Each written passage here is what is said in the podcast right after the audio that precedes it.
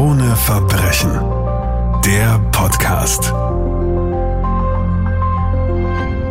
Liebe True Crime Freunde, willkommen zu einer neuen Podcast Folge von Krone Verbrechen mit Martina Prewein von der Kronenzeitung. Hallo Martina. Hallo, servus. Martina, heute geht es nur am Rande um einen Mordfall. Es geht vor allen Dingen um die Beziehung zwischen einer Frau aus Wien und einem inhaftierten Massenmörder aus den USA. Es geht um die 46-jährige Sandra E. aus Wien, eine Frau, die in einem Gemeindebau am Rande von Wien lebt und eine sehr spezielle Freundschaft mit einem sehr speziellen Mann pflegt. Wer ist die Sandra E? Und wie kam sie dazu, eine Brieffreundschaft mit einem Massenmörder zu führen? Also sie ist eine fünffache Mutter. Ja. Zwei Kinder leben von ihr noch zu Hause, also ein, ein 13-Jähriger und ein 16-Jähriger. Sie ist Beamtin vom Beruf, hat eine sehr hübsche Wohnung. Sie ist eine, glaube ich, auch ein bisschen eine häusliche Frau, weil sie bastelt sehr gerne und ihre ganze Wohnung ist irgendwie voll mit irgendwelchen Bastelstücken, aber sehr schönen. Und äh, sie hat einen Hund, einen Kampfhund. Und äh, dann hat sie noch zwei Katzen, die sie aus Tötungsstationen gerettet hat. Sie führt ein beschauliches Leben in Wien, du hast es schon angesprochen, sie hat Kinder, sie hat einen Haushund, aber offenbar keinen Partner, keinen Lebenspartner. Sie hat sich dazu entschieden, einen zum Tode geweihten, einen Menschen, der zum Tode verurteilt wurde in den USA, eine Freundschaft aufzubauen und ihm Briefe zu schreiben.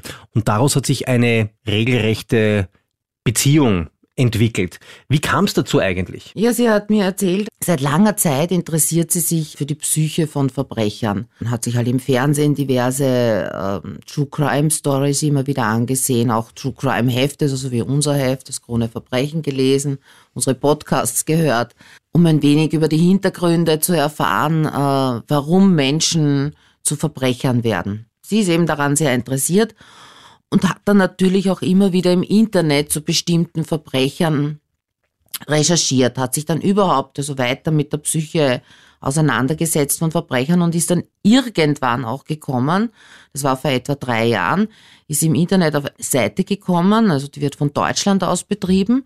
Da werden äh, vermittelt ganz normale Frauen an Häftlinge aus den USA, also Todeshäftlinge, also Menschen, die zum Tod verurteilt worden sind, damit die einmal zunächst eine Brieffreundschaft miteinander eingehen. Da ist aber dann nicht mehr. Da sieht man dann nur sozusagen eine Art Steckbrief von diesem Menschen, ohne zu sehen, was er für eine Tat begangen hat.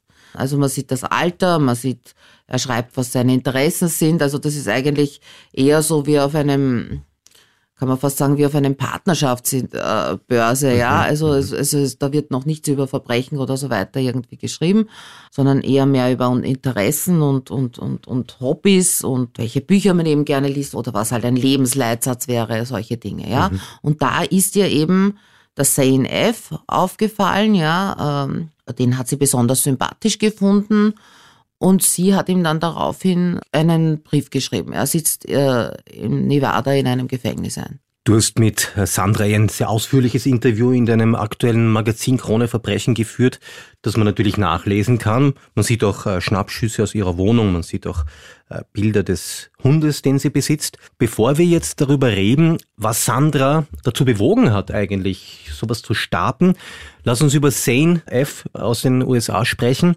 Er sitzt in einem Gefängnis und ist zum Tode verurteilt. Erklär uns doch einmal zunächst, was hat er verbrochen? 1999 ist er in einen Supermarkt gegangen in Las Vegas äh, mit einer Waffe und hat dort äh, vier Menschen erschossen und eine weitere Person schwer verletzt. Wir kennen Mass-Shootings, man sieht es fast täglich, wenn man sich die Nachrichten anschaut. In den USA hat natürlich auch mit den Waffengesetzen zu tun. Der Fall von Zane Ive ist aber relativ bekannt. Also das kennt man schon, weil das war zwar auch zu einer Zeit, wo es noch nicht ganz so viele Mass-Shootings gab. Er wurde verurteilt zum Tode, sitzt seitdem in Haft. Was sagt er dazu, wie es zu diesem Tag, zu diesem Vorfall kam? Mal vorweg, also er leugnet die Tat nicht, ja. Mhm. Kann er auch nicht, weil er ja direkt am Tatort äh, verhaftet wurde. Es gibt von dieser Tat auch äh, Videoaufnahmen, die ist bis jetzt präsent, auch mhm. immer wieder im TV, es wann immer es irgendwann eine Amoklauf gibt, ja, wird, werden Videos von dieser Tat auch gespielt, ja. Also in, in Amerika kennt ihn wahrscheinlich mhm. fast jeder Mensch, ja. Also weil er schon irgendwann einmal eine Reportage über ihn gesehen hat oder eben immer wieder seine Tat auch erwähnt wird. Ja. Sie hat ihm dann einen Brief geschrieben, er hat ihr dann zurückgeschrieben und sie hat ihm dann natürlich angefangen äh, zu fragen, wer er eigentlich ist. Also weil das ist zuerst eher unbekannt, also das wird da so vermittelt, bis sie sich dann sozusagen direkt geschrieben haben und dann hat er eben geschrieben, was er getan hat. Sie hat ihm dann, ja, er hat ja dann auch den Familiennamen und alles gesagt. Ich muss auch dazu sagen, wir könnten ruhig seinen Familiennamen nennen, aber sie hat gebeten darum, das mhm. nicht zu tun, ja. Wenn man seinen ganzen Namen googelt, findet man sehr viel mit ihm, über ihn im Internet. Das hat sie natürlich getan und hat ihn dann natürlich auch gefragt, warum er das getan hat. Und er behauptet eben, dass er sich an seine Tat nicht erinnern kann, dass er das in einer Phase seines Lebens gemacht hat, wo er ganz unten war, wo er viel Alkohol getrunken hat, viel Drogen genommen hat und auch unter diesem Einfluss diese Tat begangen hat und immer wieder sagt, er versteht nicht, wie er so grausam, zu so grausamem fähig sein konnte. Und das ist für diese Frau auch sehr wichtig, also glaube ich, ja, also dass, dass er das eben so sagt, weil sie hat gesagt, also sie wäre nie jetzt mit einem Mann, der mit einem Lustkiller, also der Frauen der Reihe nach umbringt oder der Kindern etwas angetan hat und, oder Sexualtäter also mit dem wäre sie nie in Kontakt getreten, aber bei ihm ist das eben etwas anderes, weil er eben sagt, er war voll berauscht und das war er war in Wahrheit nicht ich und sie glaubt ihm das. Warum macht die Sandra das eigentlich? Also für beide hat diese Art von Brieffreundschaft natürlich eine gewisse Funktion, für ihn vermutlich eine andere als für sie. Warum hat sie eigentlich überhaupt damit begonnen, die Nähe zu solch einem Schwerverbrecher zu suchen? Sie hat gesagt, weil sie sich eben für die Psyche von Schwerverbrechern interessiert und weil sie nicht daran glaubt, dass es einen Menschen gibt, der nur gut ist oder nur böse ist, sondern dass das Gute und das Böse immer gleichzeitig existiert. Also sie da relativ vorurteilsfrei ist, sagt sie, und, und sie eben wissen wollte, wie jemand, der trotzdem einmal zu einer fürchterlichen Tat fähig war, wie sich der sonst verhält oder wie der schreibt oder wie der spricht. Also man muss auch dazu sagen, die haben jetzt, die haben jetzt mittlerweile eine fast dreijährige Brieffreundschaft. Mhm. Ja, das geht jetzt weit über das schon hinaus. Sie können miteinander jetzt auch schon Mails schreiben, mhm. halt und in kontrollierten mhm. Rahmen. Ja, äh, sie können miteinander telefonieren und ab demnächst können sie sogar Videotelefonate machen. Er sitzt nun also im, in einem Hochsicherheitstrakt in Nevada, ist zum Tode verurteilt und äh, wie er diese Brieffreundschaft, wie er diese Beziehung, die sie auf eine Art und Weise haben,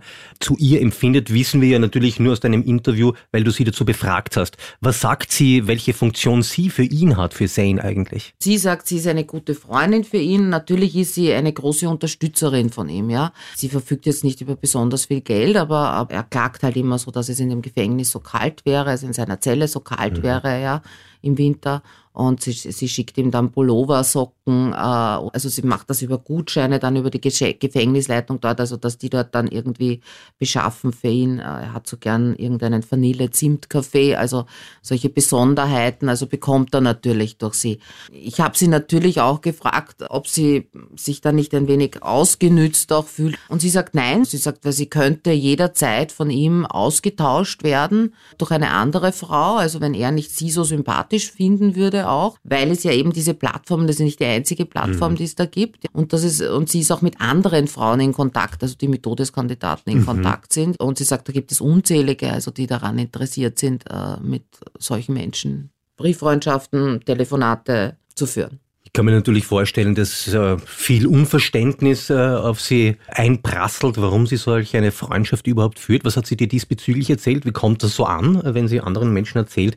Äh, ich schreibe regelmäßig Briefe an einen zu lebenslanger Haft inhaftierten US-Amerikaner. Sie sagt, sie hat sehr wohl Kritiker, weil sie ist eben durch ihr Interesse an, an, an der Todesstrafe und, und sie ist eine Verfechterin, dass die Todesstrafe in, in den USA aufgehoben wird, ist sie natürlich da auch in irgendwelchen Foren und deklariert deklariert sich dort auch mhm. ganz offiziell als die Freundin von Zane F. Wird dann natürlich auch sehr beschimpft teilweise, ja, also weil da sind natürlich Menschen drinnen, die das überhaupt nicht verstehen. Dann gibt es natürlich wieder welche, die es total verstehen. Und das ist genauso in ihrem Bekannten- und Freundeskreis, ja. Also manche bewundern sie dafür, sagt sie, dass sie sich da eines Menschen so annimmt, der ohnehin, also sozusagen nur mehr noch auf seinen Tod wartet oder auf die Verstreckung seines Urteils. Auf der anderen Seite gibt es natürlich Leute, die sie überhaupt nicht verstehen. Also sie hat auch im familiären Kreis schon Schwierigkeiten gehabt, aber das hat sich jetzt dann langsam irgendwie aufgelöst. Sie betont immer wieder, dass dieser Mann eben ein guter Mensch wäre. Sie konnte offenkundig also die Menschen, die ihr wirklich wichtig sind in ihrem Umfeld davon überzeugen, dass das so sei. Auch die Kinder nehme ich mal an. Ja. Nun ist äh, Zane F. zum Tode verurteilt. Ist absehbar, wann dieses Urteil auch vollstreckt wird und äh, wie geht sie eigentlich damit um, dass das endlich ist? Zane F. hat natürlich einen Anwalt und der versucht, eine Begnadigung für ihn zu erreichen. Der sitzt ja jetzt schon seit 23 Jahren. Also er hofft halt auf eine Begnadigung. Ob das durchgehen wird, das weiß kein Mensch. Und sie sagt aber, sie will sich mit diesem Gedanken, dass er getötet werden könnte oder das Urteil eben an ihm vollstreckt werden könnte, gar nicht auseinandersetzen. Ein bisschen klingt es aber auch danach, als würden da so leichte romantische Gefühle zwischen den beiden sein. Hat sie dir das auch so erzählt oder ist das nicht so? Also sie sagt, es sind keine romantischen mhm. Gefühle zwischen ihnen, aber es ist natürlich so, also sie sagt auch, dass sie, sie und ihn wahnsinnig viel miteinander verbindet. Also die Liebe zu Tieren äh, oder auch äh, zum Beispiel, dass beide gern Bergsteigen gehen, also er noch wie er draußen war natürlich, sie macht das bis heute, auf das überhaupt sieht, dass sie beide sehr sportlich grundsätzlich sind. Dann haben sie beide eine Vorliebe für Fantasy-Romane. Sie mögen dieselbe Musik, Rockmusik, ja. Sie meint, und überhaupt also in allgemeinen Ansichten so zum Leben und so wären sie einander eben sehr ähnlich. Sie sagt, sie will diese Gefühle nicht zulassen, äh, also dass sie sich in ihn verliebt, weil äh, das Ganze ja ohnehin keinen Sinn hätte, weil selbst wenn er begnadigt wäre, würde er niemals in Freiheit kommen. Aber natürlich haben wir auch darüber gesprochen. Ich habe sie natürlich gefragt, wie wäre es, aber wenn er in Freiheit kommen würde. Sie betont auch immer wieder, dass alles ja für die beiden also für sie und ihn ganz anders wäre, wenn er in Österreich inhaftiert wäre, weil dann könnte er jetzt langsam wirklich schon freikommen. Also mit dieser Tat, zwar die er gemacht hat, zwar vier, vier Morde, aber er ist ja nicht für geistig abnorm erklärt worden. Angeblich ist er ein sehr ein unauffälliger Häftling, also er sorgt im Gefängnis nicht für, für irgendwelchen Aufruhr oder es gibt sich nicht gewalttätig oder irgendwas. Gilt als ein angepasster Häftling, ist sehr reuig, also könnte es bei uns durchaus sein, dass er jetzt schon demnächst in Freiheit kommt. Es klingt natürlich äh, so, als würden die beiden einander so eine Art von Strohhalm sein, ein kleiner Rettungsanker für sie, ein bisschen um ihr Leben zu bereichern. Sie interessiert sich wahnsinnig dafür und für ihn natürlich ähm, auf eine viel existenziellere Ebene, weil er wird ja vermutlich irgendwann einmal hingerichtet werden. Das heißt, für ihn ist das eine Art Abwechslung im Alltag, etwas, das Sinn stiftet vielleicht. Ja, wahrscheinlich. Also ja. so, so sehe ich das schon. Es gibt ja dieses Phänomen, ja, es gibt es ja auch bei uns, also halt nicht zu Tode verurteilt, aber mhm. lebenslange. Die haben oft also den meisten Zuspruch von Frauen. Also die bekommen oft irrsinnig viele Briefe in die Haft, könnten Besuche haben von vielen Frauen, beziehungsweise auch da haben wir halt weniger, aber Mörderinnen, zum Beispiel, Beispiel die Estibalis Carranza, die hat körbeweise Fanpost bekommen. Die ja. Eislady, ja. Ja, die Eislady, ja. Hat körbeweise Fanpost bekommen und, und, und äh, also von vielen Männern, die behauptet haben, sie haben sich in sie verliebt und so, ja, und mhm. wollen sie besuchen. Also ich sage nur, dieses Phänomen ist bekannt. Ich glaube, dass das einerseits, also so sagen es auch Psychiater, dass das etwas einerseits damit zu tun hat, also schon eine gewisse Art Helfersyndrom, dass diese mhm. Menschen haben, also die sich dann mit mit Schwerverbrechern irgendwie auf welche Art auch immer einlassen, ja, und glauben, sie können sie besser machen einfach, also dass die nie wieder etwas tun oder dass die, dass die eben durch ihre Zuneigung so gut auf sie einwirkt, dass das ganz wunderbare Menschen werden, ja. Und natürlich ist es auch, das darf man nicht vergessen, glaube ich, ein bisschen praktisch. Die Sandra E. erzählt ja auch zum Beispiel, weil ich gesagt habe, ja, was, was redet sie ja die ganze Zeit, wenn oder was, worüber schreibt ihr? Und sie schreibt eigentlich hauptsächlich mit ihm über sich selbst. Mhm. Also schon auch über die gemeinsamen Hobbys ein mhm. bisschen, mhm. ja, aber sie redet über alle ihre Probleme, die sie hat, über sämtliche Schwierigkeiten, sei das jetzt im Beruf, sei das in irgendwelchen privaten Beziehungen. Er ist natürlich ein, ein sehr ein geduldiger Zuhörer, weil er ja auch nichts anderes zu tun hat, ja, und natürlich sich dadurch wahrscheinlich auch irgendwie erhoben fühlt, mhm. ja. Also ich glaube, es, es fühlen sich beide irgendwie erhoben. Sie fühlt sich so erhoben, dass sich jemand so extrem für sie interessiert und er sich umgekehrt genauso, mhm. ja. Also es ist also auch eine Art eine, Therapie für sie oder er hat einen therapeutischen Ansatz fast und für ihn ist es auch ein bisschen so, dass er ein bisschen normalen Alltag mitbekommt, den er ja natürlich in diesem Todestrakt äh, nicht hat. Natürlich muss man ähm, aber auch eine Endgültigkeit ins Auge blicken. Irgendwann wird dieses Todesurteil, sofern es noch zulässig ist, in Nevada vollstreckt werden. Wie wird sie dann damit umgehen? Darüber hast du sicher auch mit dir gesprochen. Wie gesagt, also sie will sich damit überhaupt nicht auseinandersetzen und mhm. sie sagt, sie geht fest davon aus, dass er begnadigt wird oder dass es überhaupt zu einer Abschaffung der Todesstrafe in den USA kommt. Das ist natürlich auch, also das ist eine gewisse Realitätsverweigerung. Also sie glaubt ihm ja auch alle Dinge, also die er ihr erzählt. Er war ja noch sehr jung, als er diese Tat begangen hat. Er ist jetzt 46 und wenn wir da jetzt zurückrechnen, 1999, also das war vor 24 Jahren, also da war er 22 Jahre alt und er hat aber erzählt, dass er davor war er ein Elitesoldat bei mhm. der US Army und so, ja, das geht sich aber von den Jahren her ja gar nicht aus. Muss man auch sagen, ja. Also dann ist er ja weg vom Militär, da war er schon ein Jahr zu Hause, das heißt, er wäre schon mit 21 Jahren, hätten er, er hat er schon die tollste Karriere beim amerikanischen Militär gemacht, ja. Also ich glaube, dass er da etwas verschönt, ja, und dass sie diese Verschönungen gerne annimmt. Genauso läuft es auch ab wahrscheinlich, also mit diesem Urteil, ja, also dass man sich damit eben nicht auseinandersetzt. Und sie plant halt auch zu ihm jetzt irgendwann einmal zu fliegen. Mhm. Ähm, also sie spart schon dafür, ja, und, und, und freut sich eben auf diesen Besuch bei ihm. Natürlich besteht immer die Möglichkeit bei einer doch relativ jungen Frau einen echten, unter Anführungszeichen, Mann aus Österreich kennenzulernen, der nicht äh, im Gefängnis sitzt. Was sagt sie dazu? Ist das etwas, mit dem sie überhaupt noch rechnet? Beziehungsweise, wenn es so wäre, welche Ansprüche hat sie an den Mann? Vermutlich, dass der akzeptiert, dass sie eine Freundschaft zu einem Inhaftierten pflegt. Ja, also sie sagt, sie würde keine Beziehung mit einem Mann eingehen, ja, äh, wenn er nicht diese Beziehung zu dem Sane akzeptieren würde, ja. ja. Also dann wäre das für sie kein toller Mann, sondern das wäre ein Mensch, der sie kontrollieren will und also mit dem wäre eine Beziehung für sie unmöglich. Ihr habt in diesem Interview natürlich sehr viele Luftschlösser auch aufgebaut und die Sandra hat sich sicher schon einmal vorgestellt, wie wäre es eigentlich gewesen, wenn Zane diese Taten in Österreich begangen hätte? Was wäre dann passiert?